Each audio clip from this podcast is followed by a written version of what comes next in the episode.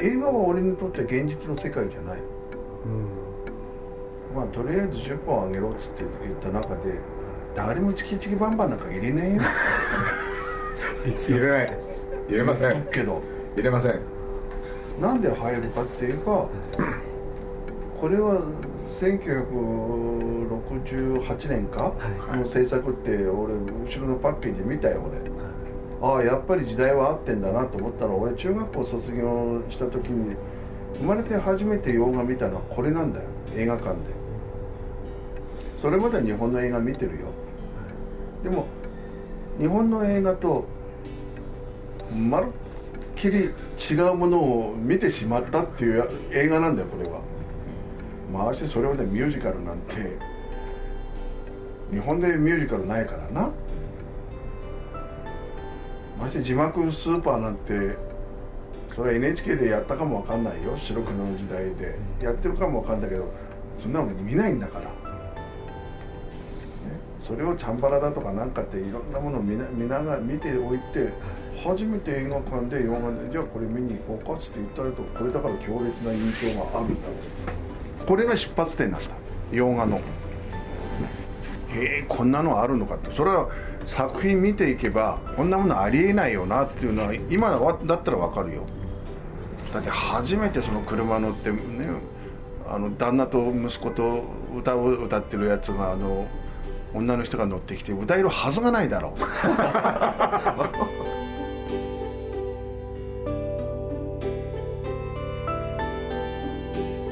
映画は私の人生の恩人今週の鈴木敏夫のジブリ汗まみれはスタジオジブリ熱風に連載されていた元中日の監督落合博満さんの選手の休息から抜粋した彼が愛してやまない映画のお話を伺います。これからだからな俺映画館っていうか学校サボったら映画見に行きゃいいんだ。って要要は隠れ場所だよな。逃避行する場所だよな学校からの。それのきっかけがこの映画だよ。じゃあ洋画でも見ようかっていう見たことないから興味本位で行った。でこれだったってやつなんだ。でもこのチキチキバンパって何なんだ？何なんだって。ミュージカルであり喜劇でありファンタジーでありいろんなものが 含まれてる映画だよな、一番何が強烈って言ったらやっぱチキチキバンバンなんだろうと思う。これが出発点だから、洋画に取りつかれたのはこれだからな、俺が飛行に走らなかったそれを手助けしてくれた今あるのは映画なんだろうと思うよ。このチキチキバンバンなんだったら思うよ俺は。えそうなんですか？だってあのまま学校サボって野球やらずに大会系でほら行けば毎日ぶん殴られてなんだこの世界はっていうところを今だったらそんなに救ってくれる人っていないだろう、まあ、確かに周りでなそういう環境にあってそれなりに手を差し伸べてくれたっていう人はいっぱいいるよ。いっぱいいるけども一番の心の拠り所だったっていうのは映画館の英語じゃないの？これが精神状態が落ち着いてから見る映画とは違って一番危ない時期に俺を救ってくれたっていうのが映画なんだろうと。でその時にチキチキバンバン見に行かなかったら俺はどこで時間を潰しながらじゃあ何回補導員に補導されたのかなってことを考えれば 一回も補導員に補導されずにまあ18歳高校卒業できたっていうのは映画のおかげなんだもうそれは全て俺を助けてくれたのが映画なのかな、うん、それすごいですね、うん。だからそういう意味でもナンバーワンって言えばチキチキバンバンなんだろまだ高校入る前だから中学校の時にたまたまこれを見て映画をの見始めたんだからすごい出会いって言えばすごい出会いなんだろうな映画は理屈じゃないんだよ俺の場合。生活の一部だと思えばいいんだろうなだからって映画館に1年2年足を運んで見に行かないっていう年もいっぱいあるんだよ。あるんだけども映画の道には行かなかったんですよね。無理だよこんなこんな発想もない。大体車が何？船になって空を飛ぶ？でもこれよりえいい映画とか超大作なんてこれよりもずっと前にいっぱい出てるのは確かなんだよ、大スペクタルっていうっていうふうに言われてる映画いっぱいあるよね。でああいうのってなんでチャルトン・ヘストが多いの？対策はチャールトン・ヘストンだったんですよね。不思議だよね。10回からねベンハーから。そうなんだ。いまだにやってるもんなテレビでまたやんのかよっつっ猿 の惑星。てで売れなきゃいけないっていうのがな。いくらいい作品でも売れなきゃ評価を受けないもんな、そうなんですよね。なんだこの映画っつって言ったって売れりゃ評価されるっていう。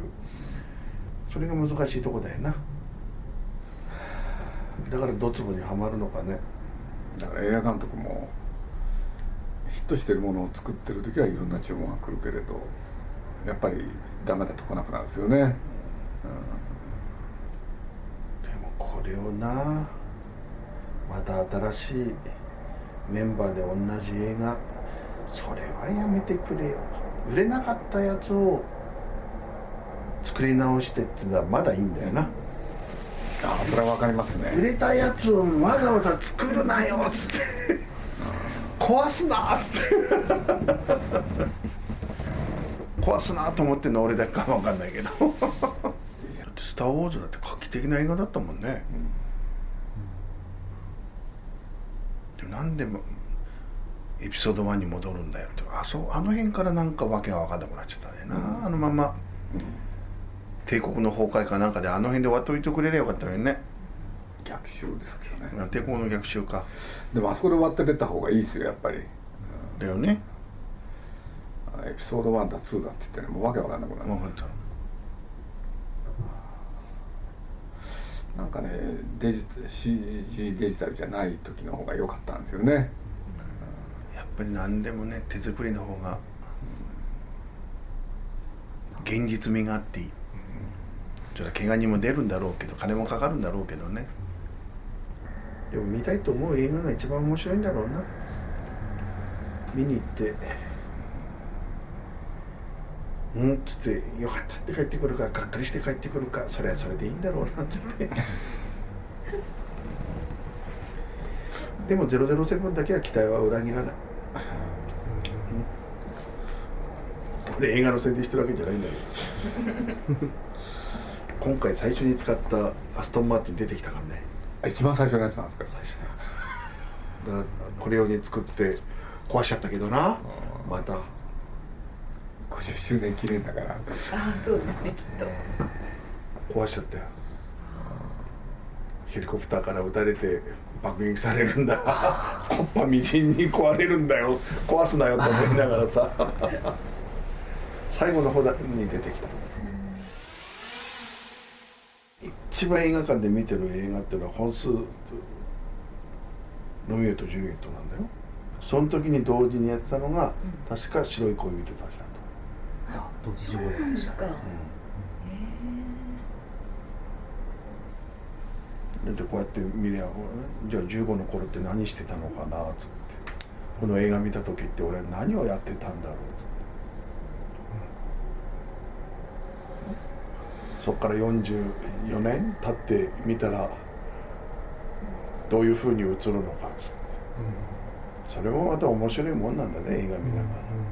感じ方は全部違うんだから、あれだってあの音楽映画よりも音楽売れたんだろうと思うよあれは白い恋人そうですね。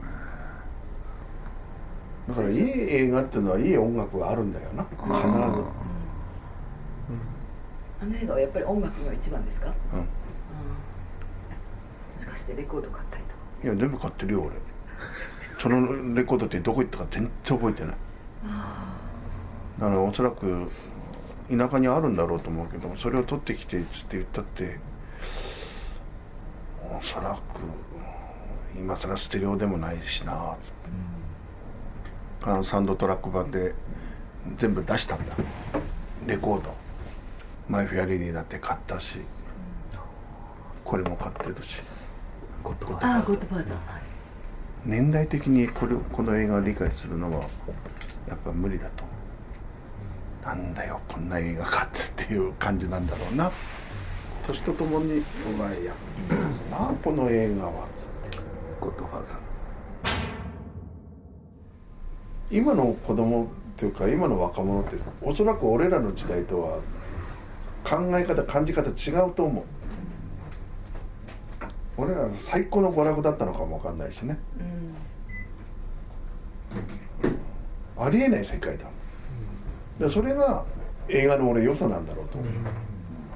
現実的にないよなこれはつって。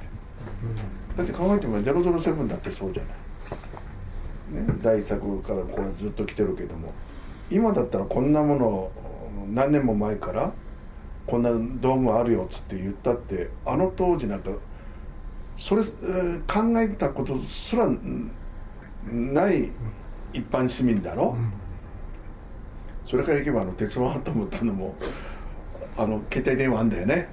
あそうですか。確か。未来都市だからね。そうなんだよ。今携帯電話ってみんな当たり前だろ？確か鉄腕アトムはあの頃からあったような気したぞ俺。その想像力ってすごかったと思う。だからこういう中でじゃあ今の人新しい映画作る時って何を出すんだろうって。それだけみんなの頭がはあの発達したんだろう。次世代はこういうものが出てくるんじゃないかって。今簡単に作り上げることできんじゃない？この頃作ったってのはすごいよなっつって。これはね後々聞いたけども今ね民放っていうのはもう何年も前からなんでスポンサー宣伝入れるんだっていう確かにそれが入れなきゃほらテレビ局もできないってのは分かるけども長い時間こういうものを見ていられるだけの子供たちがいなくなったって話聞いたことあるな。だから映画も2時間以内とかっていうふうになったんじゃないの？まあそうですね。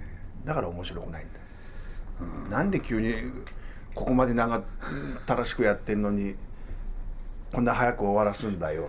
でそれがないのが007なんだ一ひねり二ひねりなんで、ま、ここまで来て終わったと思ったらままだあんのかよっていうこういう期待を持たせてくれるのが007なんだ。これも最初から見てるんですか？007ももう一作これ全部見てるはず多分ねこの「ロシアより愛を込めて」ででしょこれ、そうです。でこれって確かなんだっけ？本当の最初のタイトルは「危機一髪」で危機一髪のパツがね弾あ間になって違えて。いやワーでやったのよ。あ玉で。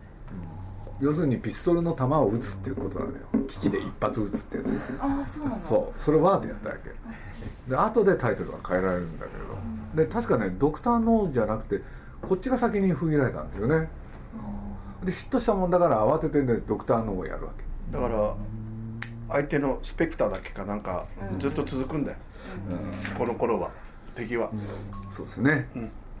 007の日本版っていうのも見ましたよね。うんあの二度死ぬでしたっけ？あ丹波哲郎があそうそうそうそう。あれはどうだった？若林英子と。そうそうそでも浜名はボンドガールっていうけどもどっちか言えばボンドガールは若林英子の方だよ、うあれも好きだったんですね。うん、だからほとんど見てる。であれに出たのがトヨタの 2000DTX のスポーツカーなんだ。幻の名車って言われてるやつ、その時に初めて出てきたんだこいつが乗ったんだ。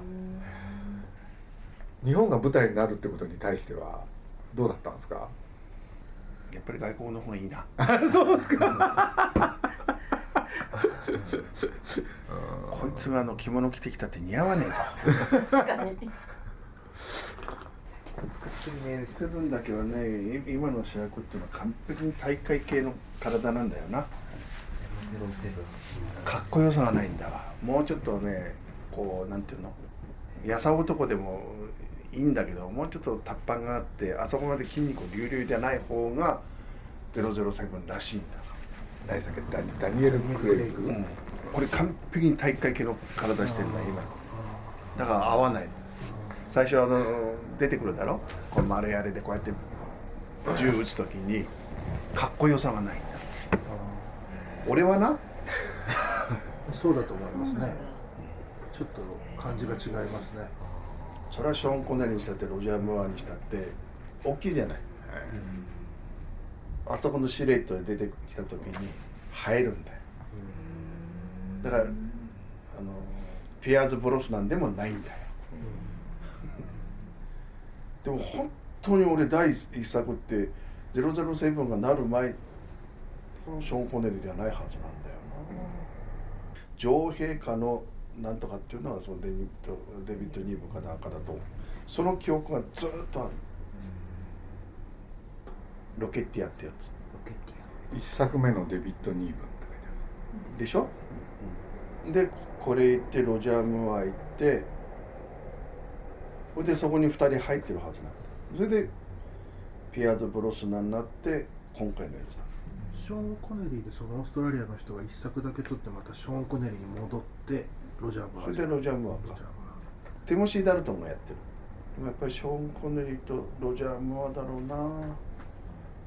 でも今回ちょうど50作目になったそれで M も変わあそれで死んじゃったんですね。るでこの「チキチキバンバン」に Q が出てるの知ってる？そうなんですそれは。い Q ってどこに出るんですか？あのショあの007に出てくる。はい武器を開発してるやつ、はい。はい Q じいちゃん。これがね子供たちがあの最初車で遊んでたでしょ。あそこのおじいちゃんが Q なんだよ。あそうなんですか。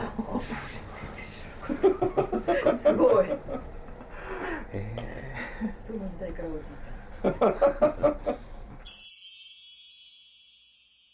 俺らの年代のその大スターっていうのが今いないんだな、俺は60近くなってきたから。スターはいないですよね。でも俺前この話したっけ？か俺ちっちゃい時美空ひばりってあんまり好きじゃなかった。ああおっしゃってたですね。ね、年齢をうん重むごとに美空ひばりってすごいなっつって。でもそれが俺の中で石原裕次郎にそれがないんだうんでもやっぱり何でもやれるからっていうのもあるかもわかんないな。何をやっても同じなんだけど何でも演じることができるっていう。こういうのに憧れるのかな。これしかできないっていう。早くにテレビに出過ぎちゃったのかな。太陽にほえろんで。で三船敏郎ってテレビほとんど出てないもな。なんいですね。だからテレビって良し悪しだと思うよ俺はあまりにも近すぎる。年に1回しか見見ることができないとか 2年に1回しか見ることができない。だから見に行く。毎日見てるんだったら別に見に行かなくてもいいのかなっていう。だからこれ昔の人って銀幕のスターって言ったんだと思うよ俺は。本当の大スターがいなくなったんだろうね。これは日本のみならず世界中世界中に、ねということは俺らが年を取ってな今の時代に 追いついていけなくなったってことだよ。だから昔を懐かしんでんじゃないか。俺はそれでいいっつって。いやでも明らかにこの頃の方がいいですよ。手作りだもん。は機械使ってないもん。い音楽の世界だって僕ら子供の頃の歌の方が今でも口ずさみますしね。売れてるのは今のこの歌の方が圧倒的に売れてるみたいですけど。2年もしたら忘れないですか？今の歌って。今の歌何も知らみんながみんなが歌えないじゃないですか。映画の女優さん見てこんだけ可愛い子がいるんだと思ったのはオリビア・ハシーで。ジュリエットで。あれ確か16歳くらいの時なんですそうですね。可愛かったよ。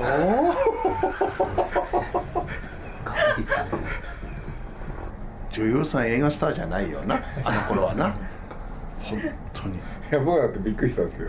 え？まあ年代近いよ。あそんなに強烈でしたか強烈でしたよ。強烈だった。回して16歳か？でレオナルド・ホワイトが18くらいなんだよあれな。でもたったが3日間くらいの物語だよねあれ。そうですロミオねとジュリエットっていうのは。男はどうでもよかったなあれは。なんせあの可愛さだけで持ってたっていうでその後にねあの映画撮ってんだよ。でもあのふっくらした可愛さってのはもうなくなってた。あの時だけですね、あの時だけ。まあ言っちゃ悪いけど。美人とかっていうことじゃなくて本当にえこんな可愛いのいるのっていう。まあこれは男目線と女目線は違うんだろうけどね。女の人にも綺麗だなと思いましたよ。いや綺麗っていうよりも可愛いっていうそのイメージだった、まあ、実物は見たことないけどね。あの映画だけあの映画を見たそれだけで見に歩いてたっていう。でも強烈な映画だよあれは。俺若大将シリーズも全部見てるよ。でも澄子さんだけは星百合子から変わったら澄子じゃなくて名前変えてくれりゃよかったんだ。あれはこれが映画の難しさだろうな。あのね。釣りバカもそうだよね。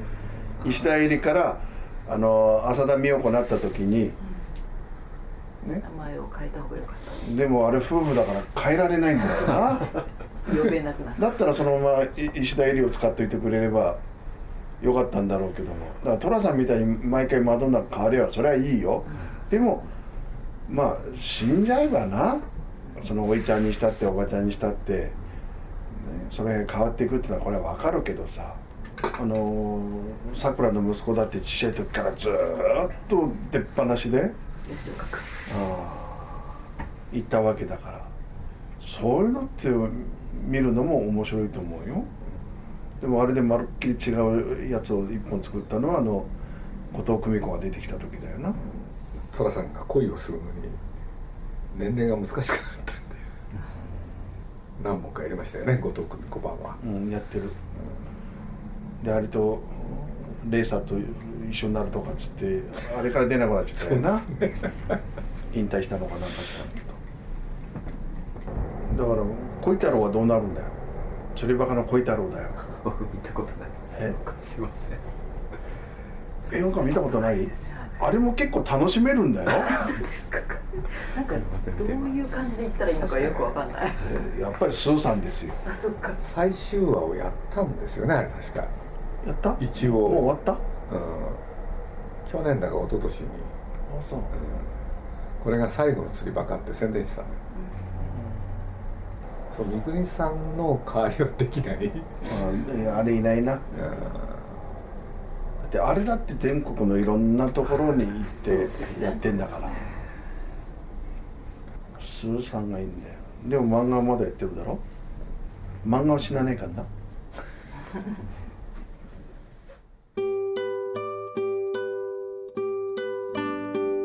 超一流の野球人は筋金入りの映画ファンだった。スタジオジブリ熱風誌で連載されていた落合博満さんの「戦士の休息」が本になりました。山田洋次さんとの監督対談などスペシャル企画も盛り込んだ「戦士の休息」は現在岩波書店より好評発売中です。ぜひ一度ご覧になってください。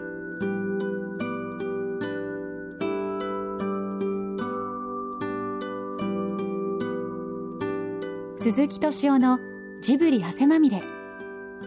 この番組はウォルト・ディズニー・スタジオ・ジャパン街のホットステーションローソン。アサヒ飲料。日清製粉グループ。立ち止まらない保険。MS&AD 三井住友海上。au の提供でお送りしました。